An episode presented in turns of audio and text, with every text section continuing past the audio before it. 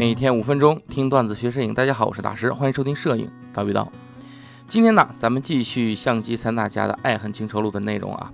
上回书说到呢，在一九九五年，数码相机方面呢，即尼康与柯达合作之后，佳能与柯达合作了三款数码相机，分别是 EOS 的 DCS 五、DCS 三和 DCS 一。另外呢，在胶片机方面。一九九六年，尼康弄出一个大怪兽，对吧？大怪胎 IF 五可以说是独领风骚。佳能虽然不敌，但是却在营销策略上略胜一筹啊，让我们知道了东西卖的好不好，不完全在于东西的好坏啊，还在于你如何去卖。而就在这个胶片快接近尾声的时代，新的相机画幅也由此诞生。在一九九六年，由五大厂商，包括柯达、富士、佳能、尼康、美能达联合开发的 APS 胶片系统问世。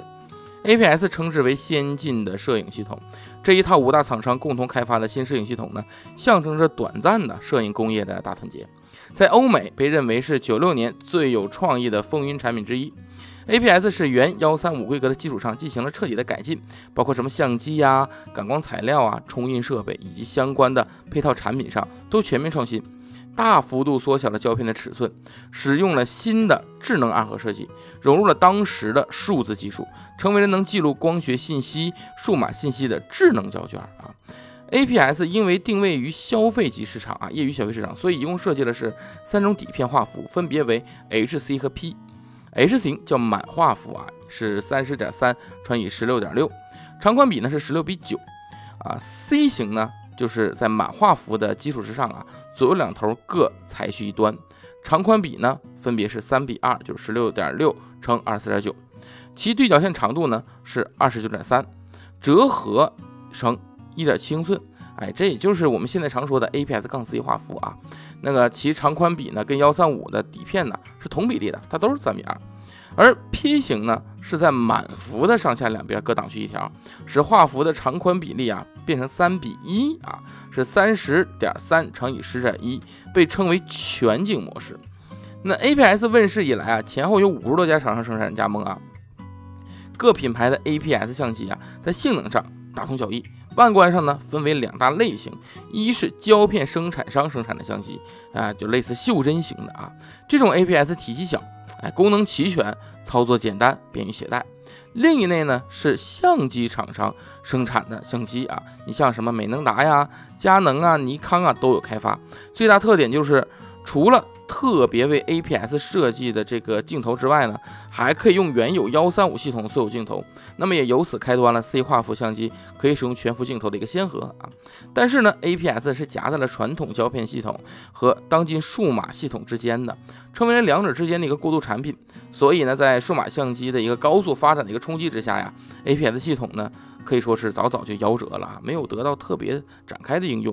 不过 APS 画幅的贡献在历史上是留下了浓墨重彩的一笔的，因为当时啊正值数码相机的崛起，但数码相机啊是以半导体图像转换器取代胶片，对吧？哎就所谓 CCD 嘛。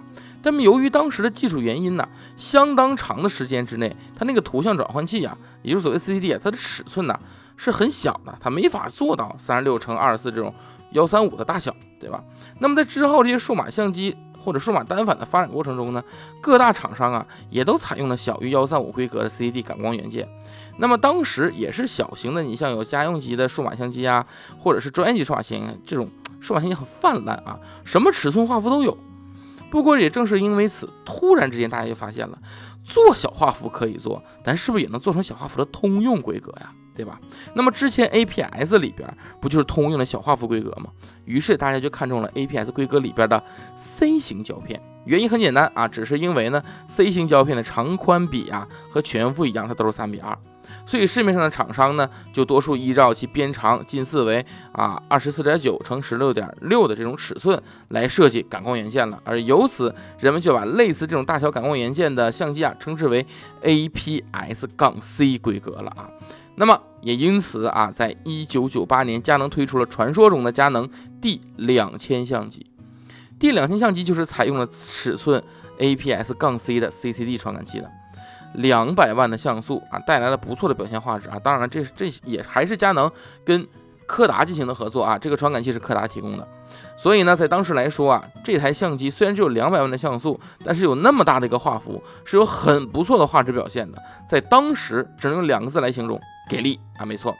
但是呢，从上期啊提到的时候到这一期，我们就发现了这几代比较代表性的数码相机啊，好像我们不难发现，都是我们这个数码相机的先驱者柯达呀。它是在和佳能合作了，而不是在和之前的尼康合作了，对不对？那是因为佳能厚道，尼康不厚道吗？嘿，还真的确如此啊！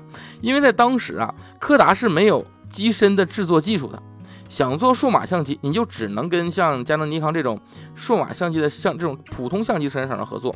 你加上我的 CMOS，在你的普通相机上，我们一合并，哎，变成一个数码相机，对不对？哎，但是呢，实际上啊，最早啊。都是和尼康合作，但是尼康呢，人家有小九九，什么意思呢？他只提供非旗舰机给柯达，并且啊，他还私下里积攒自家 CCD 技术，就导致和柯达合作的数码相机啊，价格高不说，它还不是最当时最先进的硬件。而当柯达反应过来与佳能合作时候呢，那为时已晚，对吧？虽然的确是后期出了几台相机，但是当那个时候，尼康终于在这个明修栈道、暗度陈仓的这几年呢，把 CCD 技术算是研究成功了。在尼康看来，时机已到。在一九九九年，尼康与柯达合作破裂，同时尼康推出自己的单反数码相机——尼康 D 一。它是以自己的旗舰机 F 五的机身来制作数码相机的，并且因为是自主的传感器技术啊，而且在低成本的情况下就又大打价格战。当时这台 D 一的价格啊，只相当于柯达 DCS 系列相机的一小部分。你能明白这个价格多低吗？啊，最终尼康 D 一以低廉的售价、最先进的硬件，哎。把这个黄色巨人柯达呀，在数码相机的市场上打他大败，不得不说好手段啊！至此，数码相机时代呢正式到来。面对占尽先机的尼康，佳能该怎么办呢？且听下回分解。